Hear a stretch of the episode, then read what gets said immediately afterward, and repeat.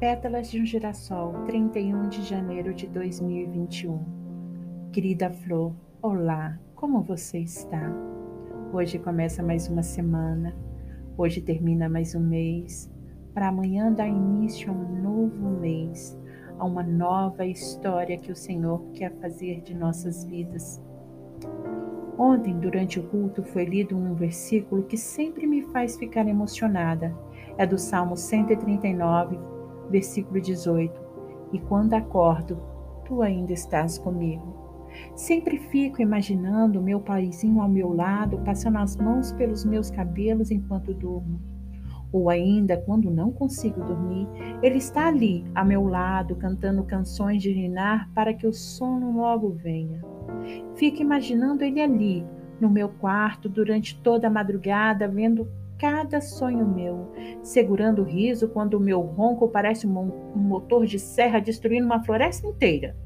Ou ainda segurando minhas mãos quando tenho pesadelos ou me sentindo sozinha, me faz sentir sua presença consoladora. Mas enfim, a verdade é que o Pai nunca nos abandona. Nós é que o abandonamos. Ele ficaria 28 horas conosco durante o nosso dia se, se não houvesse esse número de horas. Para que Ele não esteja conosco, é quando nós nos afastamos do seu amor, dos seus braços, da sua presença. Sabe quando você vê alguém que você ama ou já amou ir embora?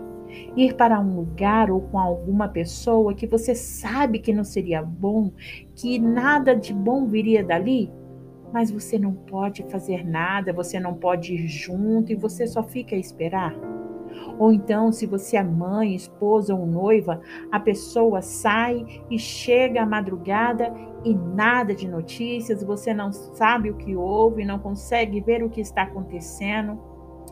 Há um ditado que diz: o que os olhos não veem, o coração não sente. Não é isso? Então, a nossa preocupação teria dois extremos de acordo com esse ditado. Exageradamente, aquela preocupação exagerada ou aquela preocupação calma, ah, nada aconteceu, porque não sabemos a extensão do que está havendo, do que estão fazendo. Porém, quando nós somos, somos nós a nos afastar do Pai, tipo assim, olha, Pai, eu vou ali pecar um pouquinho, tá bom? Mas é quase nada, é só um tiquinho. O senhor pode ficar aí. Não, eu não vou demorar, não, tá bom? Mas não é assim que funciona. O Pai sabe de tudo, tudo vê, tudo ouve. Antes mesmo que falemos, pensemos, sentimos ou sonhamos, Ele já sabe. Fico a imaginar a, tri a tristeza que possa causar ao seu coração quando o troco por míseros momentos de prazer que nada tem a ver com os sonhos que ele sonhou para mim, ou que procura o prazer longe da sua presença. Quando o Pai criou Adão e Eva, todos os dias ele ia visitá-lo, visitá-los no jardim do Éden. Ele tinha prazer na companhia dele.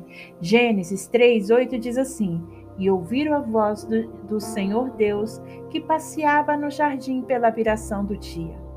A viração do dia é o pôr do sol. O pai todos os dias ia ao encontro deles.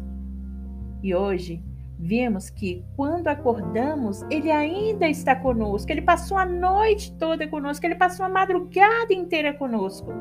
Você consegue mensurar isso? Você consegue imaginar, conceber o tamanho do amor do nosso Pai por nós? Ele poderia ter nos abandonado, poderia ter desistido de nós. O ser humano é uma criatura mais cruel que existe mas mesmo assim, aliás, nem assim, o Pai desistiu de nós. Mandou seu único filho, Jesus Cristo, morrer por amor a nós e ser humilhado, maltratado e morrer numa cruz para nos salvar. É tão profundo esse amor que é inimaginável para as nossas mentes tão pequenas, tão limitadas. E o que ele nos pede em troca? Nada. Isso mesmo, nada.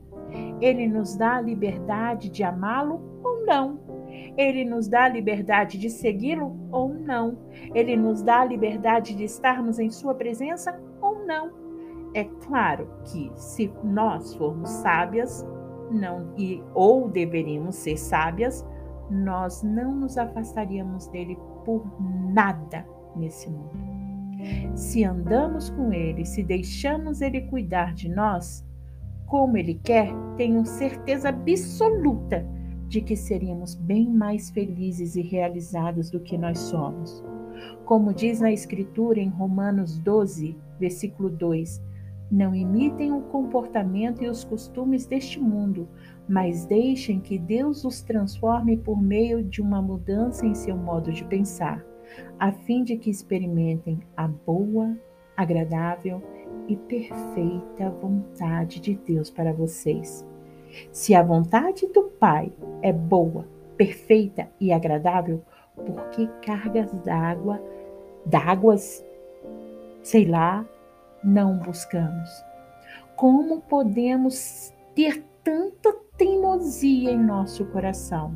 Como podemos gostar de sofrer assim? Sabe, Flor, estou passando por um perrengue perreguento, perrenguento e fico a me perguntar se o Pai realmente está ao meu lado. Isso quando o desespero bate na porta do meu coração e eu me desmonto toda e faço essas perguntas. Ou então, se ele realmente quer me ajudar, ou pior, se eu mereço a sua ajuda.